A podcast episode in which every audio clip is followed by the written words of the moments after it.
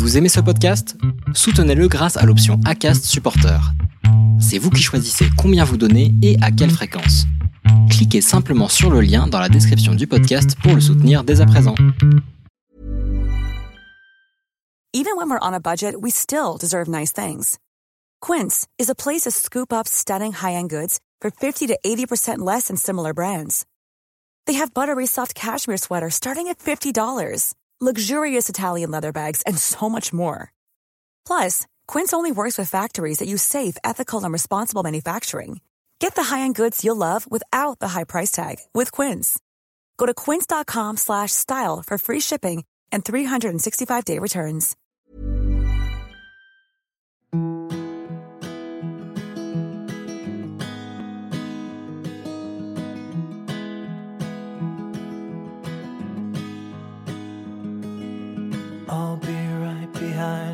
Josephine. I won't leave you in between. Bienvenue sur le podcast Les enfants vont bien. Je suis Constance, la créatrice et l'hôte du podcast. Dans la vie professionnelle, je suis doula. J'accompagne les futures familles dans la parentalité, mais ma vraie vie, c'est surtout celle de maman de quatre petites filles qui ont la chance d'avoir deux mamans. Le podcast est né d'un double constat. Le premier est qu'en France, nous devons rassurer sur le fait que les enfants issus de familles extraordinaires vont bien. Le deuxième est que l'accès à la parentalité alternative n'est pas sans soulever de nombreuses questions. Alors chaque épisode du podcast y apporte des réponses éclairées et constructives. Maintenant, place à l'épisode.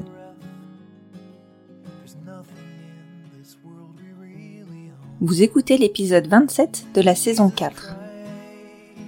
Vous commencez à bien me connaître pour la plupart d'entre vous, et vous savez que je suis curieuse. J'ai une soif de découverte insatiable. Je suis friande des spécificités des cultures qui ne sont pas les miennes, et cela particulièrement dans le cadre de coming out ou de construction de familles homoparentales dans des cadres plus stricts, plus traditionnels, dans des conventions moins ouvertes. Lorsque Sylvie est venue vers moi pour me raconter sa famille, nous nous sommes toutes les deux accordées sur le fait qu'il fallait avant tout qu'elle me fasse part du contexte dans lequel elle avait grandi et qui teintait l'ensemble des décisions de ce projet. Sylvie est d'origine chinoise. Ses parents sont nés au Laos et ont fui la montée communiste dès qu'ils ont pu pour se rendre en France et donner naissance à Sylvie puis à ses frères et sœurs. Ses parents sont l'exacte interprétation de ce que l'on imagine des familles chinoises. Un père très taiseux, une mère plutôt effacée, dont le rôle est de s'occuper des enfants, une famille à l'ancienne, très patriarcale en somme. Je me suis longtemps interrogée sur la possibilité de faire son coming out dans des sociétés si traditionnelles et ancestrales.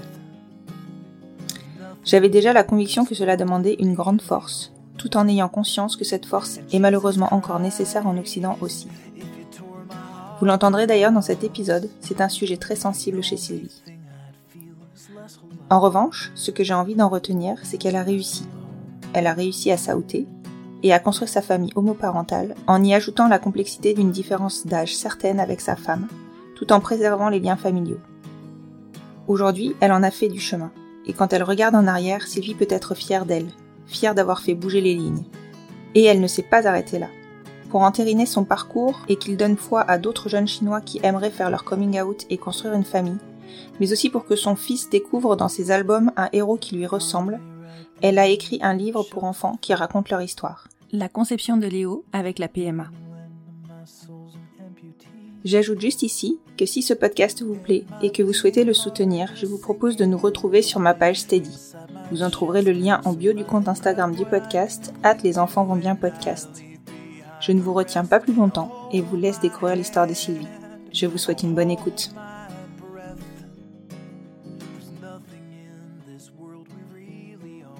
Bonjour Sylvie. Bonjour Constance. Je suis ravie de te retrouver aujourd'hui pour notre enregistrement et je te remercie de me l'avoir proposé parce que je suis toujours euh, intriguée et surtout euh, très friande de connaître et de comprendre euh, comment l'homosexualité est vécue dans les autres cultures. Donc je précise parce qu'on ne te voit pas que tu es chinoise, d'origine chinoise ou peut-être de nationalité chinoise, ça je ne sais pas précisément. Je suis française d'origine chinoise, Ok, euh, deuxième génération de Tétu en France. d'accord, ok. Et que euh, bah, du coup en fait ça, ça a impacté forcément ta, ta projection en tant que parent. Et donc aujourd'hui, on est là pour que tu nous expliques réellement comment, dans la culture chinoise, bah, tu as pu vivre cette homosexualité. Est-ce que pour commencer, tu peux te présenter?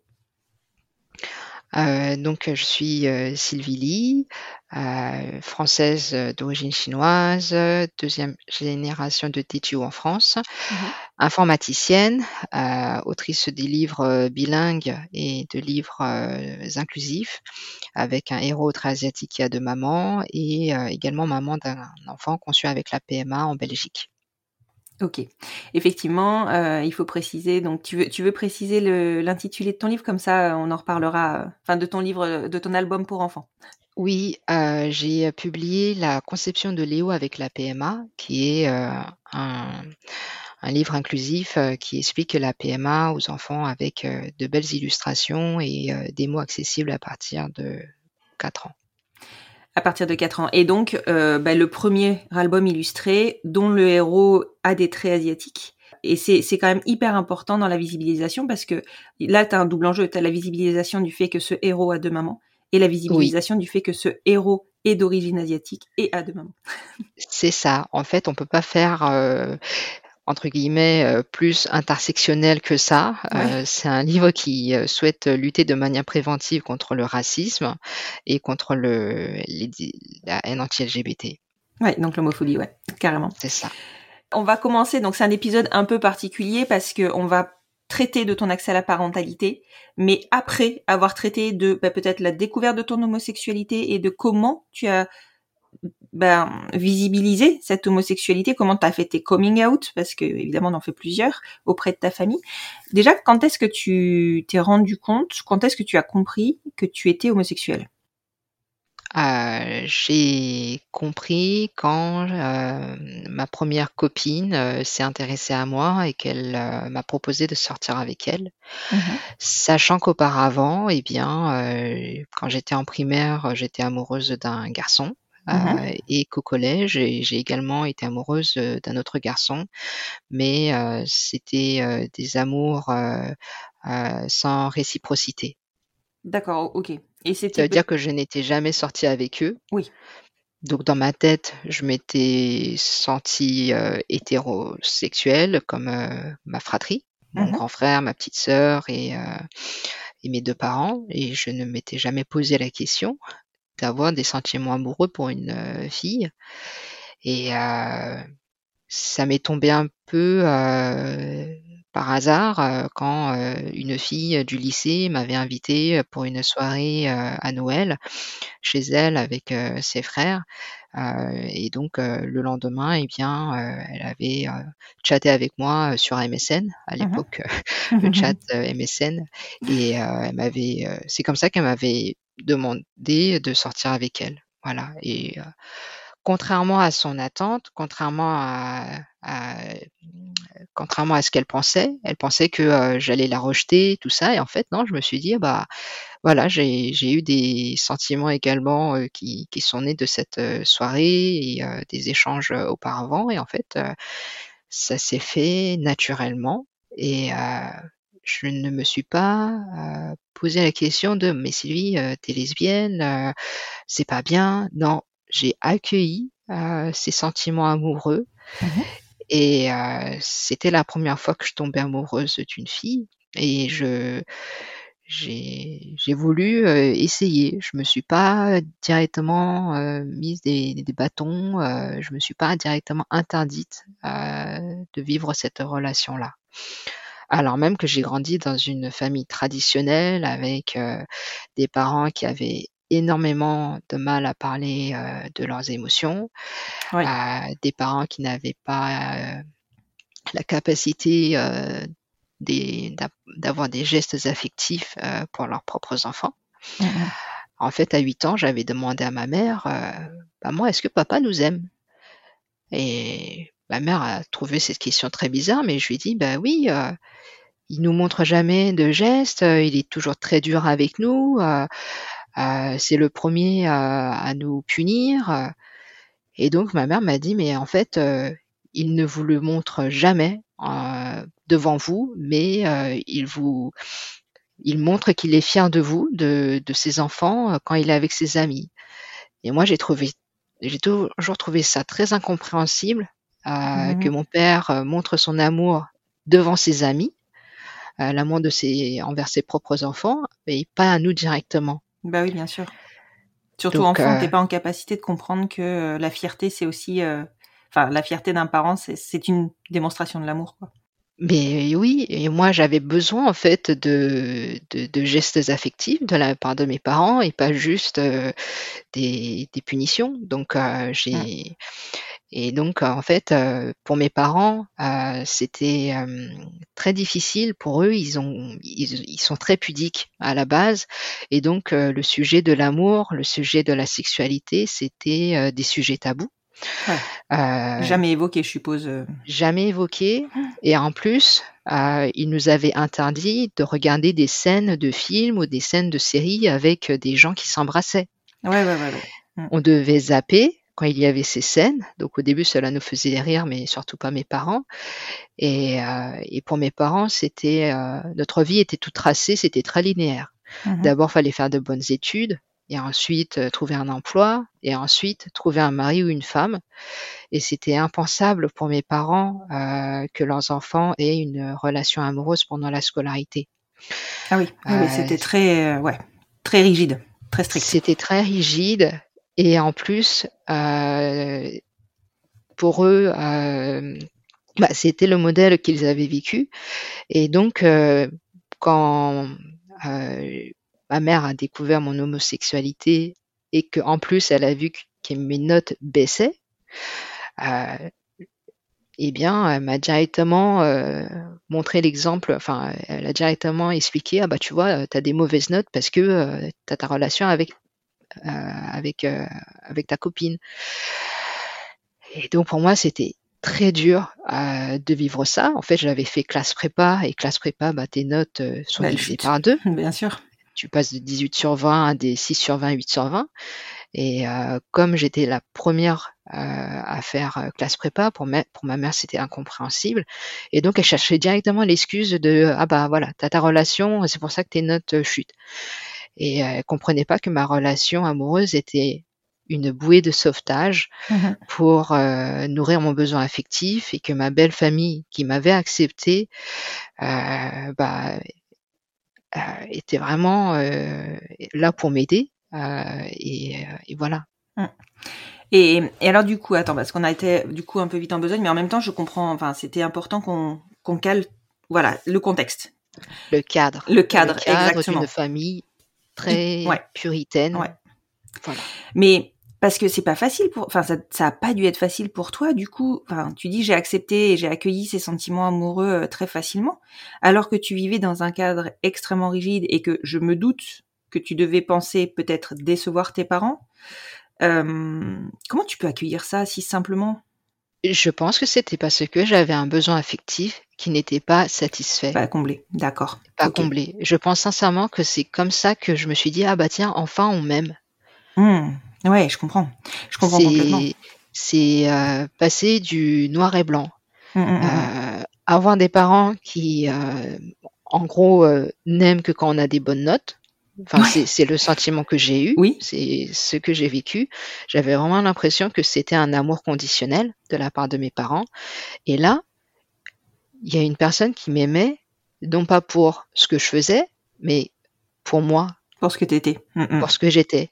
Et ça, ça a été une grande différence. Et donc, je me suis dit, ah bah tiens, enfin, on peut m'aimer pour ce que je suis et non pas pour ce que je performe, euh, c'est-à-dire euh, être un bon élève, etc. Et donc, euh, je m'explique le fait d'avoir ac- à accepter aussi facilement mon lesbianisme parce que j'avais un besoin affectif qui n'était pas comblé par mes propres parents. Mm, mm. Et oui, et ça s'entend. Ça s'entend, mais je me doute que ensuite, enfin, tu vois, une fois que votre relation a pris forme avec bah, ta copine de l'époque, enfin, tu me dis ta mère a découvert ton homosexualité, je suppose que tu t'es, t'as dû forcément te dire qu'à un moment donné, il faudrait en parler. Tout à fait. Euh, ma mère, euh, d'abord, la, re- la relation avec euh, ma première copine, elle était restée secrète, sous la forme d'une amitié déguisée. Mhm. Et la première personne à qui je l'ai annoncé, donc la première personne à qui j'ai fait mon coming out, c'était ma sœur, ma petite sœur, parce que j'étais proche d'elle et je ne voulais pas lui faire de cachotterie. Et euh, en fait, bah, quand je le lui ai annoncé, elle a, elle a directement pleuré. Elle a pleuré alors que je lui annonçais pour moi une bonne nouvelle. Et en fait, elle était triste, euh, probablement de savoir que j'allais avoir une vie euh, très compliquée, euh, euh, avec le regard des autres et surtout euh, l'acceptation euh, de mes parents, l'acceptation ou la non-acceptation de mes parents. Mhm. Et ensuite, euh, je l'ai annoncé à mon grand frère. Et sa réponse a été euh, blessante parce que euh, la première chose qu'il a dite, c'était je n'aimerais pas avoir un enfant homosexuel. Ça m'a fait très mal sur le coup. Je me suis dit, ah bah tiens, premier acte homophobe au sein de ma propre famille, mais euh, je ne voulais pas me mentir à moi-même. Mhm. Oui. Voilà. Donc euh, j'ai voulu euh, ensuite comment ma mère l'a su et ma mère se doutait qu'il y avait quelque chose entre ma première copine et moi puisqu'on se fréquentait davantage et qu'elle venait dormir à la maison ou que j'allais dormir chez elle. Et à un moment donné, eh bien, quand j'étais en train de faire quelque chose, il y avait mon PC qui était ouvert avec euh, une photo de ma copine et moi en train de s'embrasser. Et euh, quand ma mère l'a su, eh bien, elle m'a directement demandé de, de revenir sur le droit chemin. Euh, C'était très difficile.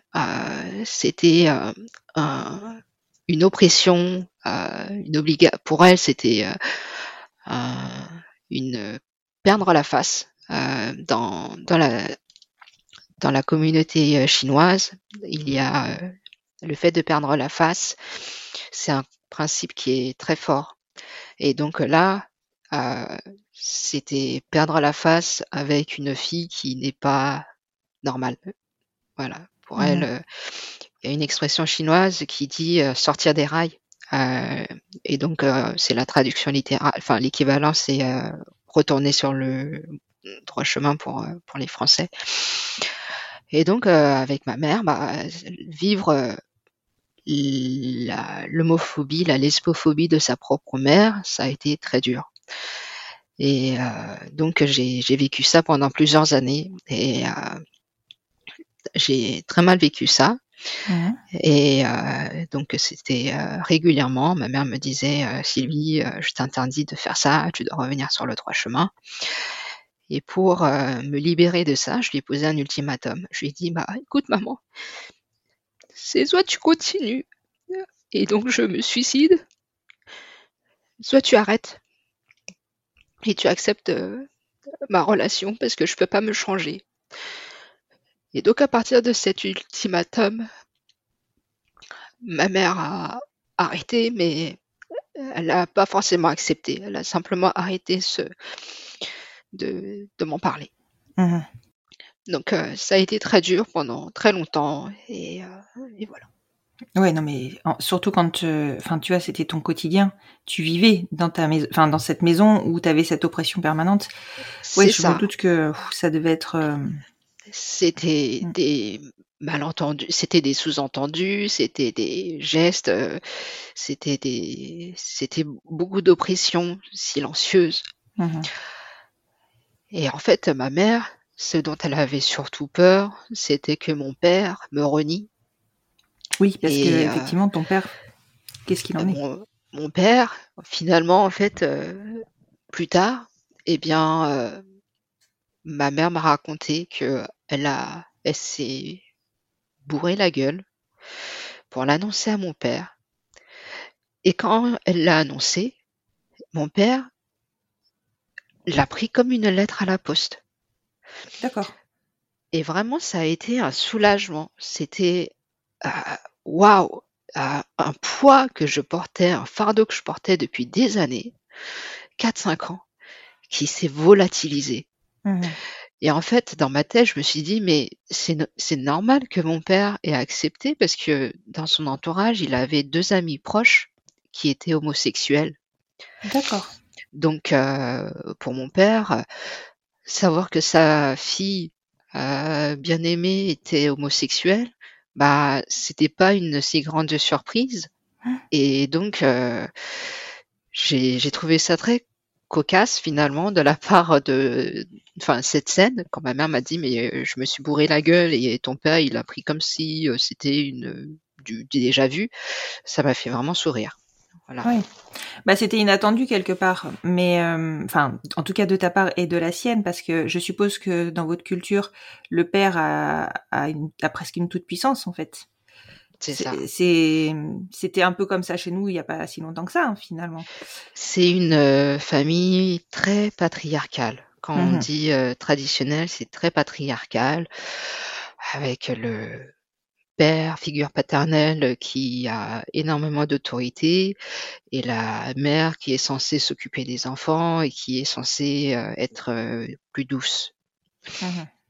Voilà. Donc en fait, finalement, elle a tenté de te, je lui trouve pas d'excuses, hein, soyons clairs, mais elle a tenté de te faire revenir dans le droit chemin entre guillemets pour te protéger de du courroux de ton père en fait. C'est comme ça qu'elle l'interprète, Mm. Mais c'est comme ça qu'elle voit les choses. Mais je pense également que c'était euh, probablement parce que dans son modèle euh, de vie de famille, eh bien, il y a des enfants qui font ensuite des enfants, et donc, euh, sans me le dire, euh, c'était pour elle euh, le fait de, de savoir qu'elle ne pouvait pas devenir grand-mère avec Mhm. moi. Mhm. Et ça, c'était un deuil qu'elle a dû faire pendant des années. Mhm. Euh, parce que euh, à l'époque, la PMA, c'était pas connu. Euh, Oui. Et donc, pour ma mère et même pour ma la mère de ma première copine, régulièrement, elle nous disait, mais vous voulez pas essayer avec un homme euh, euh, parce que euh, finalement vous allez jamais avoir d'enfants, etc. Et en fait, c'était bah, le premier problème pour eux, c'était pour elle, c'était euh, de ne pas euh, procréer. Oui, oui, c'est- souvent euh, la première réflexion qui est faite, c'est mais tu n'auras pas d'enfant. Alors euh, oui, enfin non, en fait, je suis lesbienne, je ne suis pas stérile. C'est Et- ça. Alors après, voilà. Mais c'est vrai que c'est très souvent un sujet très sensible. Tout à fait.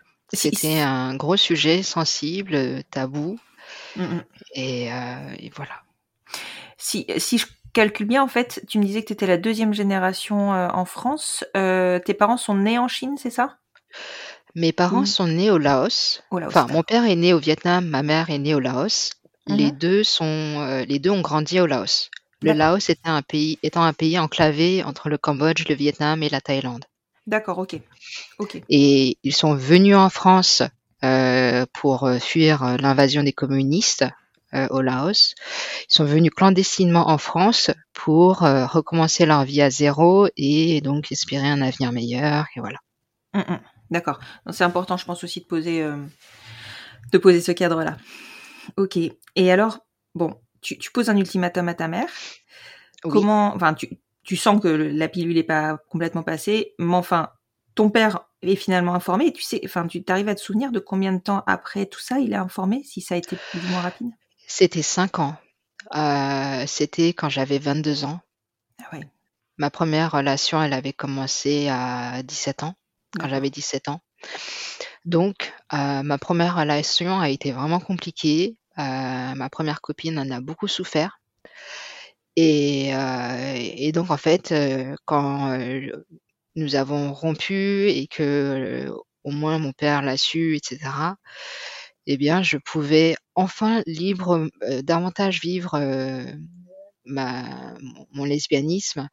Euh, c'était, je me sentais beaucoup plus légère et euh, ça a été un soulagement. Euh, voilà, je me suis dit, bah, heureusement, j'ai des parents finalement quand même ouverts d'esprit.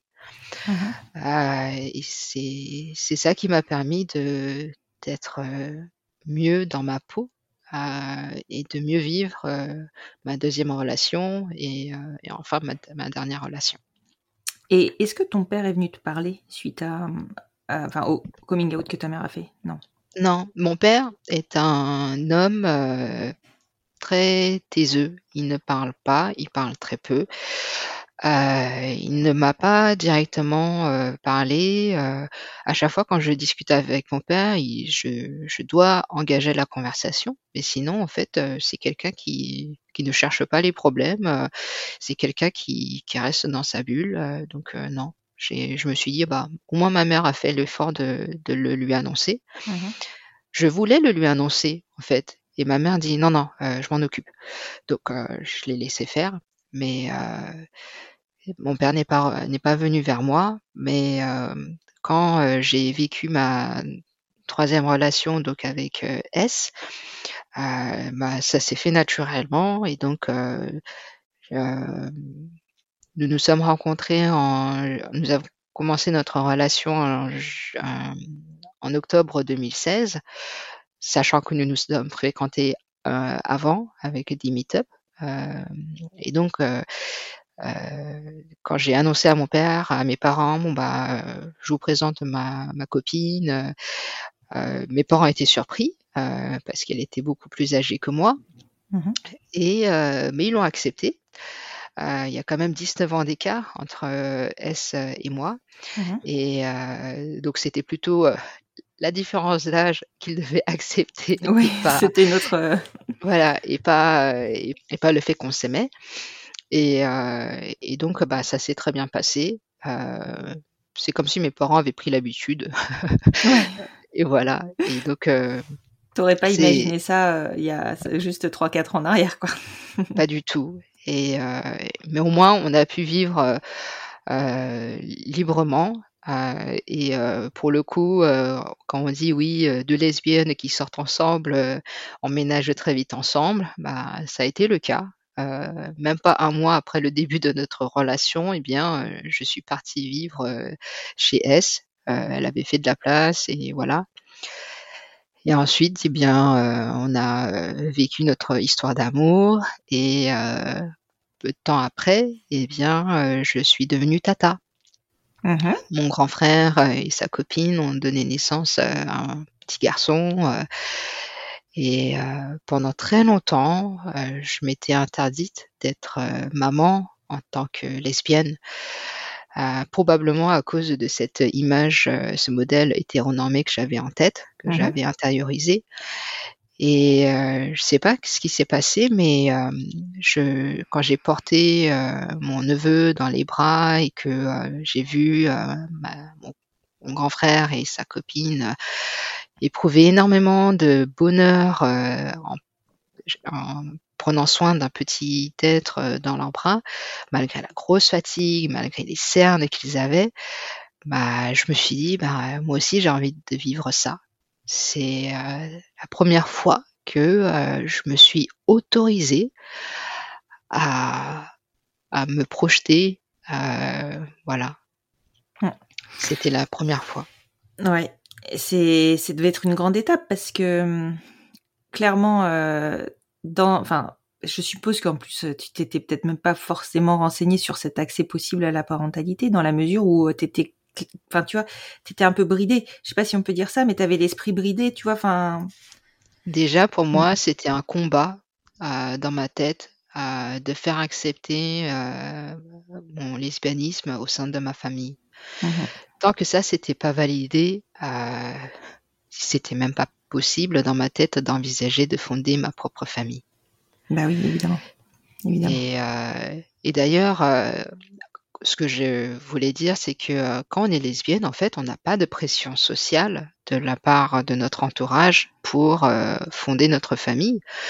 Heu, c'est pas du tout, heu, la même chose, ma sœur, ma belle-sœur, eux ont enfin elles, elles ont eu, la pression de leur, de ma de ma mère, de leur, de leur propre mère pour, concevoir un enfant. Mmh et moi finalement, bah, je me suis dit, heu: «Bah, c'est pas plus mal que je n'ai pas eu à vivre ça». Heu, j'ai je n'avais pas de pression sociale et donc heu, c'est c'est j'ai décidé et et voilà. Ouais, oui, clairement. Après, des fois, tu sais, heu, juste le fait que tu te maries, donc que tu rentres dans une certaine norme, ça quand même, heu, ils se disent: «Attends, après le mariage, c'est le bébé quand même». Mais oui, mais c'est ça, c'est que ma sœur, ma petite sœur, quand elle s'est mariée, bah, très rapidement, ma mère a dit: «Bah, c'est pour quand le bébé?» Et moi, je trouvais ça, heu, très intrusif comme question et heu et donc heu, je me suis dit: «Ah bah, finalement, c'était pas plus mal d'être lesbienne parce qu'on n'avait pas à supporter cette, heu, pression-là». Oui, complètement, complètement et quand tu as présenté ta donc heu, S à tes parents, donc S qui est ta compagne actuelle, c'était la première fois que tu présentais, heu, une copine à tes parents? Heu, non, la deuxième, e officiellement la deuxième, s'est très bien passée. Heu, d'ailleurs, c'était une copine, heu heu, belge, heu Mmh et heu, qui parlait, heu, néerlandais et français et heu, donc mes parents, heu, l'ont acceptée, heu et il y avait pas de souci. Mais c'était une, une histoire qui n'a pas duré longtemps Mmh et heu et voilà donc heu, la la présentation, de S, à mes parents, c'était, ça s'est passé normalement. Il y a pas eu de soucis particuliers. Non, mais c'est enfin, quand tu vois d'où tu d'où tu viens, le chemin que tu as dû faire, c'est c'est bluffant. Enfin, c'était normal. Oui, c'était C'est acquis. ça. Voilà. Acquis et alors ce petit bébé qui arrive, qui te qui te fait prendre conscience de ton envie de ton désir de parentalité, je suppose que tu en as parlé relativement rapidement à S?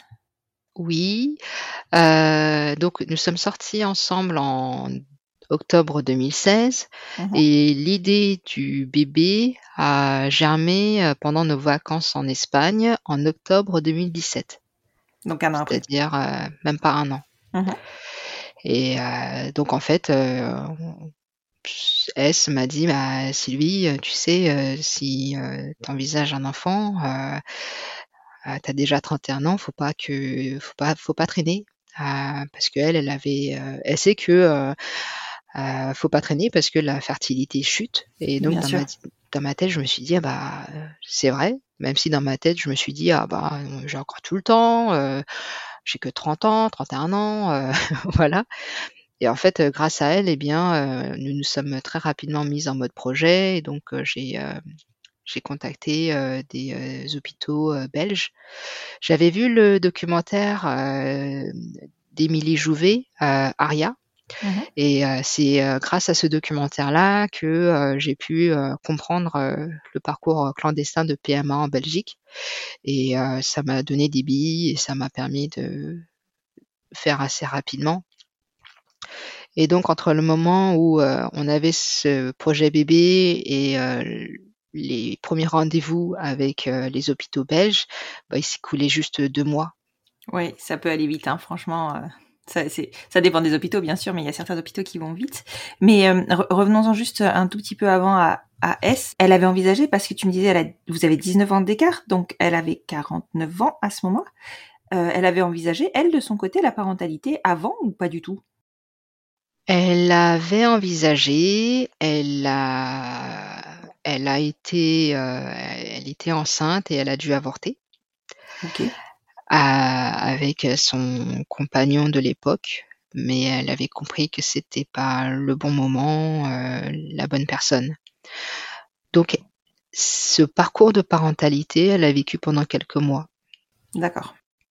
Donc ensuite, est-ce qu'elle a regretté? Oui, l'avortement, tout ça Mmh et donc en fait, heu, c'était une deuxième chance, Oui, clairement. voilà, de d'envisager un projet de parentalité avec moi, heu, alors qu'elle était déjà ménopausée, c'était, comme un miracle. Ah bien sûr, évidemment, enfin je suppose que tu vois ça comme, ouais, c'est inattendu, quoi. Tout à fait. Et donc du coup, tu me dis la Belgique, donc vous avez fait pourquoi vous habitez où? Si c'est pas indiscret, enfin vers où? Nous étions à Bezons, dans le 94, D'accord, OK. heu, non, dans le 95, hem, donc nous étions à Bezons dans le 95 et heu, pourquoi est-ce qu'on a choisi la Belgique? C'est, la proximité géographique, Bien sûr. Mmh. parce que dans notre tête, il y avait soit la Belgique, soit l'Espagne, Mmh heu et donc naturellement, on s'est penché vers la Belgique et ensuite, heu, pourquoi est-ce que j'ai envisagé directement, heu, des hôpitaux en Flandre occidentale? C'est parce qu'à l'époque, heu, j'avais vécu à Courtrai, heu, en Flandre occidentale. J'avais Mmh appris un peu le néerlandais et heu, donc heu, je savais que les Flamands parlaient un bon français. Mmh Euh, et, et donc je me suis dit, euh, quand j'avais contacté les hôpitaux euh, de Gand et de Bruges, j'avais remarqué qu'ils proposaient des euh, rendez-vous à, au bout de deux mois, Mhm. alors que pour les hôpitaux de, de, de Bruxelles, Mhm. il fallait pour certains hôpitaux, il fallait envoyer une lettre de motivation et que le délai d'attente minimum c'était 5-6 mois. Oui, ouais, complètement. Effectivement, euh, belle, enfin, belle, n'importe quoi. Effectivement, Bruxelles est vraiment euh, saturé. Déjà, déjà à mon époque, c'était, on avait attendu plus de neuf mois pour avoir un, un courrier qui nous, qui nous fixait un rendez-vous deux mois après encore. Enfin, C'est ça. c'était, ouais. Et en fait, euh, je me suis dit, bah tiens, euh, c'est pas grave si c'est des documents écrits en néerlandais, euh, ils parlent bien. Et donc, euh, ça s'est confirmé quand je les ai appelés au téléphone. Et euh, les échanges, euh, c'était en français et néerlandais, ou même en, en, en, en anglais. Et euh, ça s'est très bien passé. La langue n'a jamais été un problème là-bas. Et donc vous avez fait le choix. Oui, en fait c'est ça qui est assez fou en, en Belgique, c'est que finalement euh, déjà ils s'adaptent énormément. Donc ils ont ils ont tendance à nous à parler eux plus facilement français qu'à nous faire parler nous euh, une autre langue s'il y a besoin. Et, et du coup vous aviez choisi, je sais pas si tu as précisé, vous avez choisi Gand, hein, c'est ça? Nous Euh, avons Bruges, pardon. Euh, passé, nous avons passé donc euh, les entretiens euh, de motivation euh, avec gynécologue et psychologue à Bruges et à Gand parce que on ne savait pas, on a préféré faire les, les deux et ensuite euh, au feeling euh, décider après. Mhm. Et euh, nous avons été très bien accueillis dans les deux hôpitaux et euh, nous avons préféré Bruges pour sa taille humaine.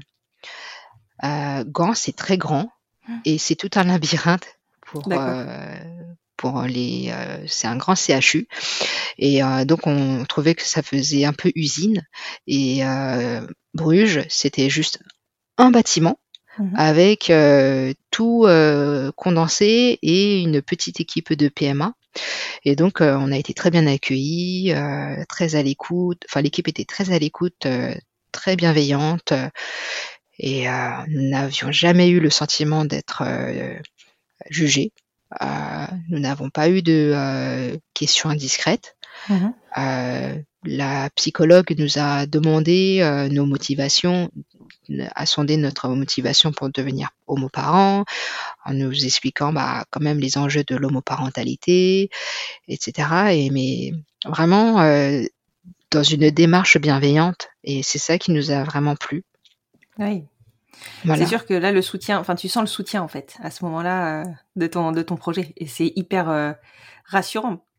C'est ça. Et, c'est les, la différence d'âge, euh, au début, Ouais. on s'est posé la question est-ce que ça allait être un frein?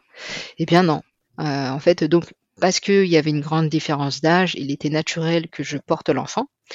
Et, euh, et donc, non, ils ont dit il n'y a pas de souci, euh, c'est pas un problème.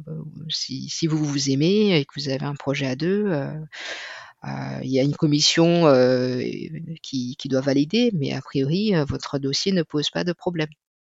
Ouais. Voilà. C'est ils ont ils ont une tolérance qui est bien plus bien plus élevée que la nôtre. Tout à Quand fait. tu vois que encore euh, dans des sécos on entend parler de discrimination, euh, ne serait-ce que de grossophobie, enfin tu vois. Tout à Euh, fait. Ouais, non non c'est c'est assez euh, c'est c'est pour ça que je pense que euh, beaucoup, enfin certains en tout cas, j'espère de moins en moins parce que c'est pas le projet du, de base, mais certains continueront à partir à l'étranger. Tout à fait. Mhm. C'est et notamment les personnes racisées pour qui les euh, délais de d'attente pour des dons d'ovocytes ou de gamètes sont très très longs. Oui, complètement. Complètement. C'est justement ce qu'on évoquait hors micro. Et, et justement, du coup, euh, vous avez fait un choix spécifique par rapport aux donneurs.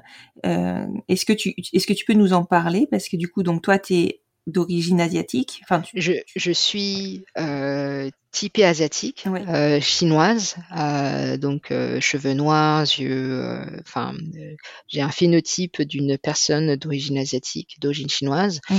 Et ma femme, elle, elle est métisse française vietnamienne. Mhm. Et donc, le, la psychologue de l'hôpital de Bruges nous a demandé nos phénotypes pour concevoir un bébé qui ressemble à nous deux. Mhm. Et euh, notre enfant, euh, quand on le regarde aujourd'hui, eh bien on voit qu'il est métisse. Donc, euh, nous pensons que euh, le donneur est caucasien. D'accord, ok. Oui, vous vous rendez vraiment compte qu'il est plutôt métis. donc Il est 100% métis, il a des traits asiatiques et il n'a pas les cheveux noirs, il a les cheveux châtains foncés. Mhm. Donc euh, on, on pense vraiment que c'est un caucasien euh, qui, qui, a, qui, qui a un phénotype qui ressemble à celui de, de S. Ouais, parce que du coup, vous n'avez pas trop eu le choix. Enfin, finalement, vous avez donné juste votre phénotype et c'est eux qui ont fait le choix du donneur.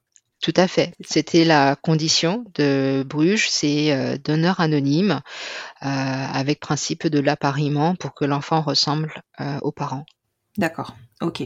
Ils t'ont fait état du, du, du- d'un possible manque euh, de, de gamètes euh, de personnes d'origine asiatique ou pas? Euh, en tant que patiente étrangère, ils nous avaient expliqué simplement que euh, ils achetaient les paillettes directement auprès d'une banque danoise. Mhm. Donc, ils ne nous ont pas dit qu'il y avait une pénurie ou pas. D'accord, oui. Si ça se trouve, il y en avait pas, parce que peut-être que les banques rémunérant les dons, ils n'ont pas ce problème, ces problématiques-là. Ça, c'est Oui. possible aussi. Et, et du coup, oui, c'est vrai que c'est en grandissant que vous découvrez finalement les traits, euh, les traits qui vous sont, qui vous sont moins communs, on va dire, C'est ça. entre guillemets. Mais ce qui est surprenant, c'est que il- mon enfant et mes neveux ont un air de famille. Haha, c'est drôle ça. Mais oui, parce que c'est euh, normal en même temps. mon frère et ma sœur, nous avons tous des copains, euh, copines caucasiens. Et euh, donc d'origine française et euh, donc mon neveu et enfin neveu et nièce et, et mon fils ils ont la même couleur de cheveux quasiment voilà donc trois trois quatre petits métis C'est rigolo. Ça doit être trop mignon. Et alors, parce que, ok, vous avez un parcours de, toi, tu te lances de ton côté, enfin, vous vous lancez, je veux dire, je parlais de ta famille hein, quand je disais, je mettais, voilà, vous vous lancez euh, dans ce parcours. Est-ce que tu en informes ta famille de suite ou pas? Le, le projet était resté secret dans nos deux familles et euh, nous ne l'avons révélé que euh, après la première échographie où l'on entendait le cœur du bébé battre D'accord, donc sur l'échographie de datation. C'est ça parce que la première euh, insémination a été un échec Mhm. j'ai mal vécu et euh, j'ai dû surmonter ce- cet échec et ensuite euh, me donner un mois de non-insémination, puis ensuite euh, retenter. Mhm. Et ensuite, quand nous avons su, très rapidement, je l'ai annoncé à ma mère. Et c'est retranscrit dans l'album La conception de Léo avec la PMA. J'ai invité ma mère avec S et on le lui a annoncé avec la, la, L'écho l'échographie sur mon smartphone. Mhm. Et ma mère, elle était tombée des nues. Elle Bah ne oui. comprenait pas. Elle se disait, mais non, c'est pas possible. Euh, mais qui est le père? Mais Mhm. comment vous avez fait? Etc. Et donc, en fait, euh, c'était, c'était tout mignon et elle a vraiment bugué. Et, euh, mais enfin, euh, elle a posé des questions sur euh, comment il va vivre quand même sans figure paternelle euh, en tant que Ouais. femme de la précédente génération Mhm. mais euh, j'ai ressenti quand même de la joie euh, et de l'interrogation, de la surprise de la part de, de ma mère. Et ensuite, très rapidement, nous l'avons annoncé à toute la famille. C'était même pas à trois mois de grossesse, hein. mais au moins, on avait envie de l'annoncer au plus vite. Et les deux familles étaient enchantées, heureuses d'accueillir euh, un nouveau membre euh, au sein de, de la grande famille. Ouais. Et ça, ça a été un, une- un vrai bonheur à partager. C'est fou, hein, c'est ce qu'on se disait en micro, comme les, les enfants euh, réconcilient, apaisent, aplanissent les ça, difficultés dans les familles, hein, c'est ça. même C'est les plus que, traditionnelles. c'est que, en fait, euh, bah, mon homosexualité a été très mal acceptée par ma mère. Elle a bien fait preuve d'homophobie, mais mon homoparentalité a été très facilement acceptée. Et euh, c'est comme si c'était une lettre à la poste. C'était comme si j'étais revenue sur le droit chemin. euh, voilà. Et aujourd'hui, comment ça se passe entre ta mère, euh, donc entre la grand-mère de, de ton fils et enfin, de votre fils et euh, enfin, dans les deux sens et ton fils vis-à-vis et ton fils vis-à-vis de sa grand-mère? Comment ça se passe leur relation? Il se- s'apprécie. Euh, donc, euh, je l'ai pas annoncé, mais euh, à la naissance de mon fils, je lui parle en chinois mandarin. Euh, qui n'est pas ma langue maternelle, mais je voulais vraiment lui transmettre cet héritage culturel important. Et euh, donc mes parents sont très très heureux de pouvoir parler en chinois mandarin dans leur langue de cœur à leur euh, petit-fils. Mhm. Et ils sont gaga, ils sont très euh, très heureux de partager des moments avec eux, avec euh, avec euh, notre enfant. Et donc euh, je me suis réconciliée finalement avec ma mère. Euh, je me suis rapprochée d'elle euh, et ça fait du bien. Et euh, mon, mon enfant adore euh, passer du temps avec euh, papy et mamie. Et, et nous, ça nous fait du bien finalement d'être à nouveau une famille normale. Oui, je me doute. Et, et papy dans tout ça, du coup, parce que papy, il a dû faire un gros chemin encore pour. bah, papy, eh bien, euh, il est heureux d'être, euh, d'avoir euh, quatre petits enfants. L'homosexualité de sa fille et de sa belle-fille n'est même pas un sujet. Mhm. Euh, ils savent très bien que euh, notre enfant a, a deux mamans. De temps en temps, ils posent la question, mais comment ça va être accepté à l'école, etc. Mais pour l'instant, euh, nous sommes bien présentes au sein de, de l'école en tant que délégués de parents d'élèves, etc. Et nous faisons tout pour que ça marche bien. Mhm. Donc, euh, ils profitent de ces bons moments de complicité. Et moi, ce que je trouve ça euh, incroyable, c'est que mon père euh, dit des blagues en chinois à mon enfant. Il les comprend pas encore, mais je trouve ça superbe euh, que mon père tisse une relation, développe une relation tendre Oui. avec ses petits enfants. Il s'est bonifié avec l'âge et ça, c'est, ça fait du bien. Bah oui, tu m'étonnes. Et c'est vrai que, en fait, les grands-parents, ils ont plus d'enjeux, tu vois. Il y a plus d'enjeux d'éducation, il y a plus d'enjeux de représentation, il y a plus aucun enjeu. Finalement, ils ont, ils ont que le beau rôle, entre guillemets, de jouer et de profiter. Donc à ce moment-là, je pense que, tu vois, ça, ça change tout, quoi. Tout à fait. Et, et donc, euh, il y a ce- cette pression euh, d'éducation qui saute. Mm, mm. Et donc, euh, ils peuvent passer du bon temps. Et donc, ils sont demandeurs. Ils sont demandeurs. Ma mère régulièrement ou mon père régulièrement euh, demande euh, des nouvelles de notre enfant. Et surtout pendant la Covid, où euh, c'était euh, chacun était confiné, eh bien, euh, je, je faisais un- une visio avec mes parents tous les jours pour montrer à notre enfant, pour que euh, il vive euh, moins difficilement cette période de confinement. Et ça, ça a permis de de mettre un peu de joie, euh, voilà. Et est-ce que tu sais si tes parents abordent, alors tu l'as dit, hein, ils sont pudiques et je pense que ça fait partie de votre culture, euh, abordent euh, ben, ta structure familiale ou même ne serait-ce que ta sexualité avec leurs amis ou c'est pas, ils en parlent pas? Ils en parlent uniquement quand on leur pose la question. D'accord.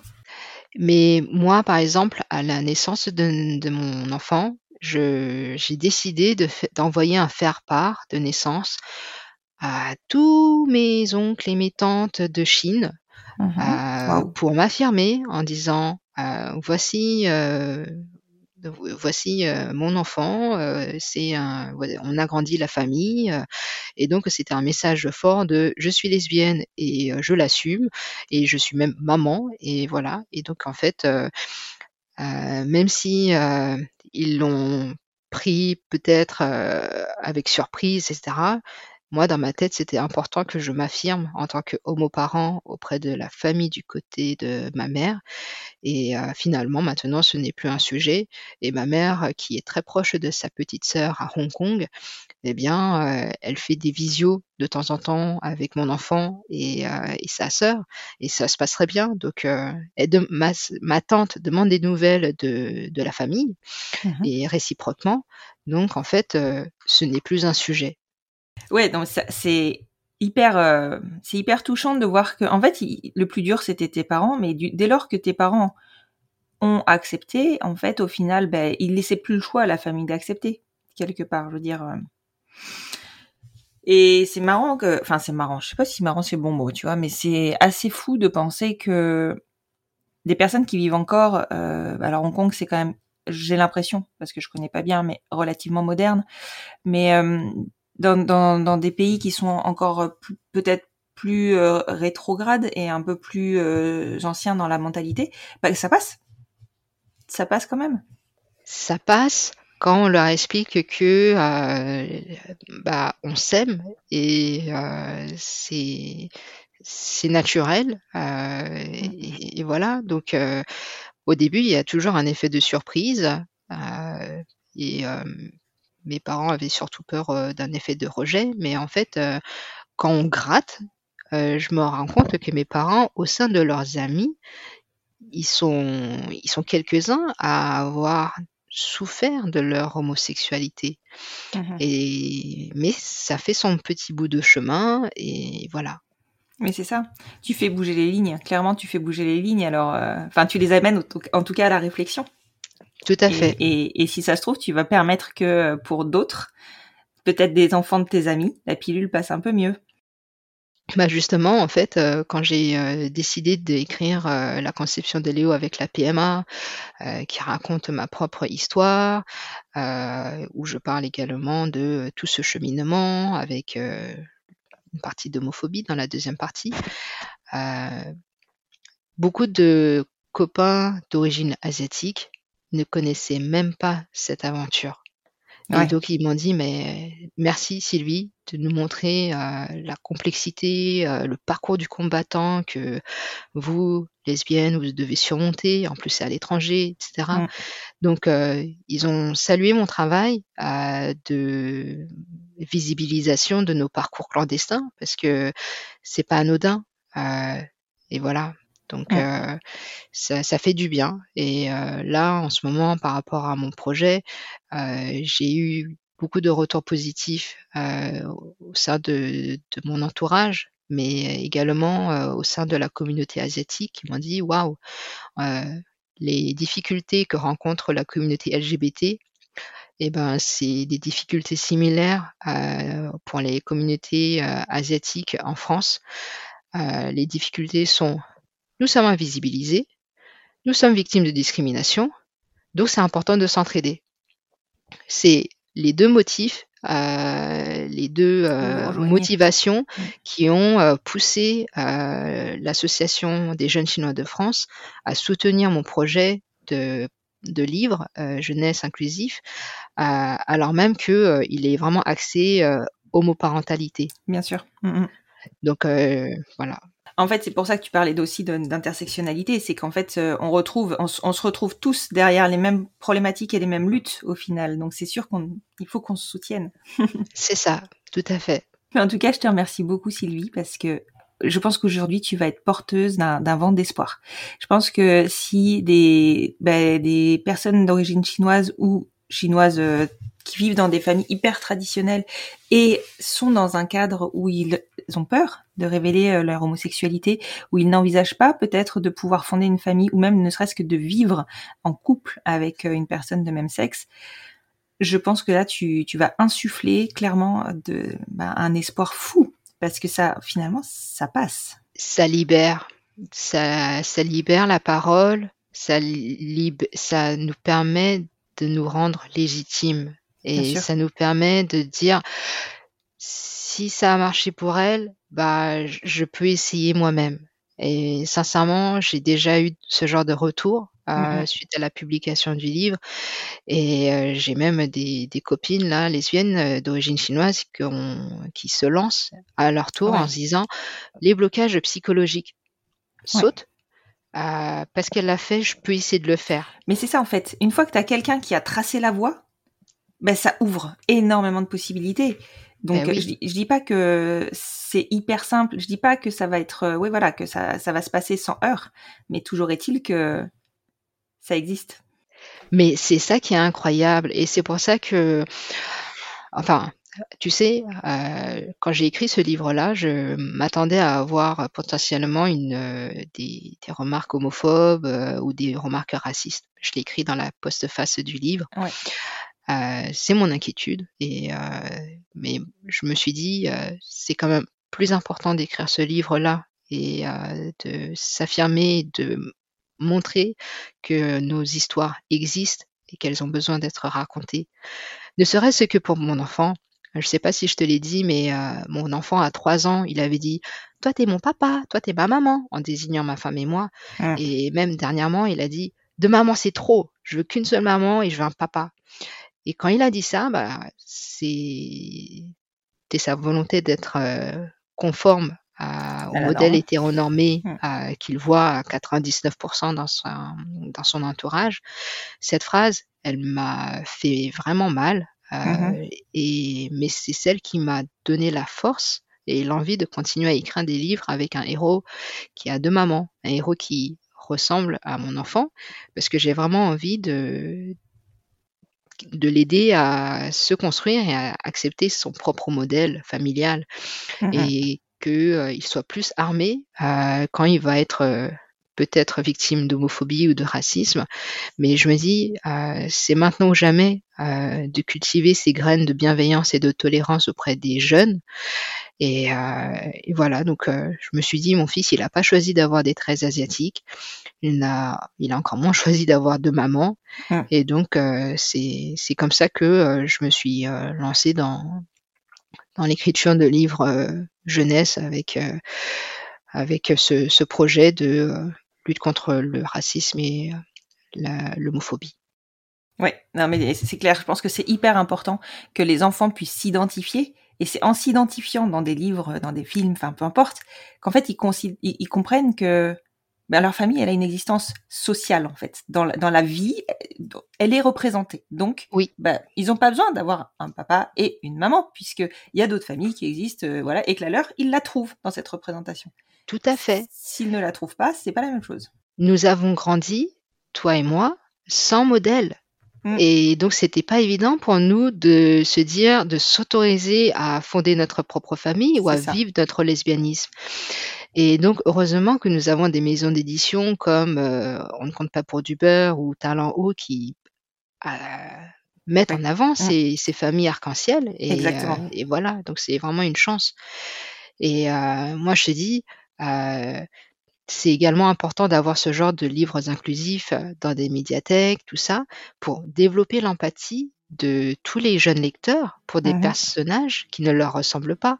Et en fait, j'ai rencontré une euh, maîtresse d'école euh, de CM2 qui m'a dit, euh, moi, dans ma bibliothèque euh, inclus- inclusive, eh bien, euh, les enfants au début, euh, ils sont très étonnés euh, d'avoir un livre avec un héros qui a deux mamans ou qui a une maman d'origine africaine avec un héros d'ori- d'origine africaine, etc. Mais au bout du quatrième, cinquième livre, elle m'a dit ce n'est plus un sujet. Oui, c'est ça. Au début, c'est la surprise, mais après, ils trouvent ça normal. Et donc, c'est vraiment important de- d'avoir davantage d'initiatives de, de livres qui représentent nos familles, qui représentent des enfants différents. Ça fait du bien. Ouais. Voilà. comme tu dis. Comme tu dis. Et, et franchement, je pense que cette, euh, cet enregistrement va faire du bien, beaucoup, autour de nous, comme ton livre peut faire du bien. Et je suppose qu'il il commence à être un peu euh, référencé partout. Enfin, je le vois, euh, je le vois passer, j'en entends parler. Mes filles le lisent régulièrement. C'est rigolo. Et du coup, bah, enfin, sincèrement, merci. Merci d'avoir pris euh, cette initiative et ce risque quelque part parce que voilà, tu as vécu des choses par lesquelles on passe pas tous et du coup c'était un vrai courage parce que se visibiliser en tant que maman lesbienne d'origine chinoise, c'est quelque chose. C'est quelque chose, mais ça peut aider à faire bouger les lignes. Complètement. Merci beaucoup, Constance. Je t'en prie. Merci à toi.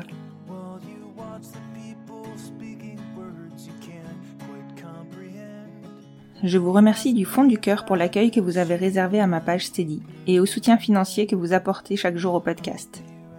Cela n'est pas une surprise pour moi, je sais que vous êtes très engagé vis-à-vis de ce podcast, vous me le prouvez tous les jours et chacun de vos messages me touche profondément et me donne l'énergie pour poursuivre cet engagement. En revanche, ce qui est plus une surprise, c'est que quasiment instantanément vous avez adhéré au soutien financier.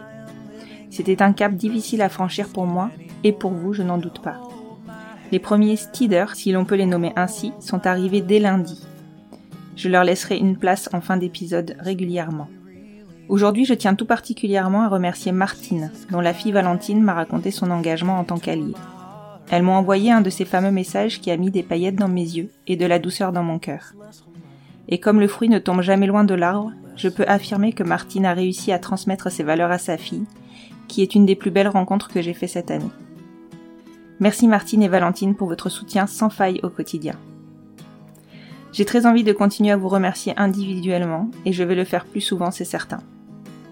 J'ai très envie de continuer à vous remercier individuellement et je vais le faire plus souvent, c'est certain. Votre soutien, quel qu'il soit, est précieux et je vous en remercie infiniment. Vous pouvez donc soutenir le podcast sur ma page Steady, dont vous trouverez le lien en bio du compte Instagram du podcast, at les enfants vont bien podcast. Vous pouvez aussi lui donner plus de visibilité en le partageant sur les réseaux sociaux, en le notant sur les plateformes d'écoute, en faisant fonctionner le bouche à oreille. En gros, faites du bruit, plus vous en ferez, plus ma reconnaissance sera grande. Merci, merci, merci pour votre soutien. Et maintenant que vous avez la pêche, je vous souhaite une excellente semaine.